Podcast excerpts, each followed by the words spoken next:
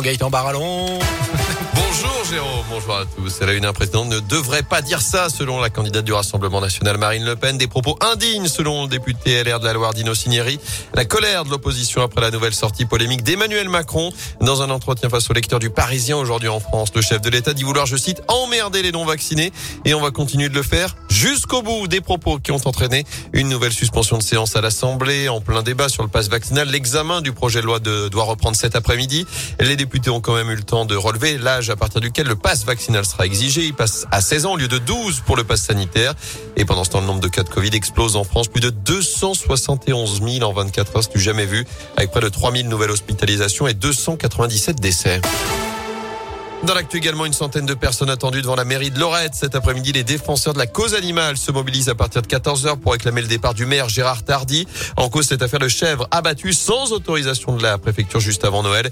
Il était reproché aux animaux d'avoir causé des dégâts dans le cimetière de la commune.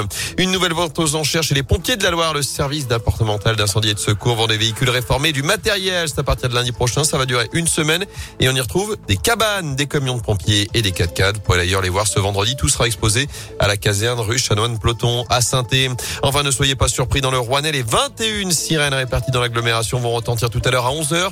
Il s'agit d'un essai sonore dans le cadre du plan d'alerte du barrage de Villeray et de la surveillance du dispositif d'alerte à la population.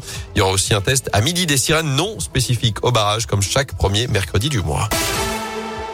Au stade, ce sera 5000 personnes et pas une de plus. Vous le savez, en raison de la flambée de l'épidémie de Covid, une jauge maximale de 2000 personnes en intérieur, 5000 en extérieur est désormais en vigueur pour les grands rassemblements, notamment sportifs.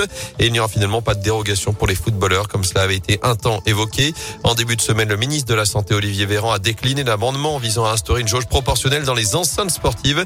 Le stade Geoffroy Guichard, qui peut recevoir 42 000 spectateurs, sera donc rempli à 12% seulement pour les rencontres à venir, notamment la prochaine face à Lens dans 10 jours. Décision les supporters ont du mal à comprendre. Jean Guirillou est le président de l'USS, l'Union des supporters stéphanois. On avait cet espoir puisque les amendements ont été portés par euh, des députés de la majorité. Malheureusement, euh, on avait également des échos contraires euh, et c'est vrai que c'est dommageable parce que au sein de l'instance nationale du supporterisme, ça fait deux ans qu'on prône une jauge en valeur relative, en pourcentage, plutôt qu'en valeur absolue, qui pour nous ne veut pas dire grand-chose parce qu'effectivement, quand on compare la capacité des stades, elle est complètement différente et quand on a 5000 personnes dans un stade qui en fait 12 000 ou 5 000 quand euh, il y a un stade qui en fait 40 euh, 000, ça paraît complètement dérisoire. Malheureusement, c'est comme ça. Le problème, c'est que c'est maintenant où euh, la SE a besoin de ses supporters, donc l'ambiance va être creuse à Geoffroy Guichard, c'est clair. Incompréhension aussi après les images hier du derby du Nord entre Lens et Lille. 5000 spectateurs quasi répartis dans une seule tribune pour limiter les coûts d'organisation et de sécurité. Lens qui s'est d'ailleurs qualifié pour les huitièmes de finale de cette Coupe de France. Succès au tir au but. De leur côté, les Verts sont encore vernis au tirage. Ils iront défier l'un des petits poussés au prochain tour. Bergerac, équipe de nationale de la quatrième division. Ce sera le 29 ou 30 janvier prochain. Et ce sera certainement avec de nouvelles recrues. Angers a confirmé hier soir son intention de prêter à la SS son gardien Paul Bernardoni et son attaquant Sadatube. Il pourrait y avoir une quatrième recrue même cet hiver puisque la piste Jean-Philippe Mateta pourrait également se concrétiser selon le progrès. L'attaquant français de 24 ans évolue en Angleterre à Crystal Palace. Et puis à suivre en fin de matinée à partir de 11h, on connaîtra le parcours officiel de la 80e édition du Paris-Nice. Ce sera du 6 au 13 mars prochain et ça devrait passer dans la Loire. D'après le Dauphiné libéré, une étape devrait partir notamment de Saint-Just-Saint-Rambert.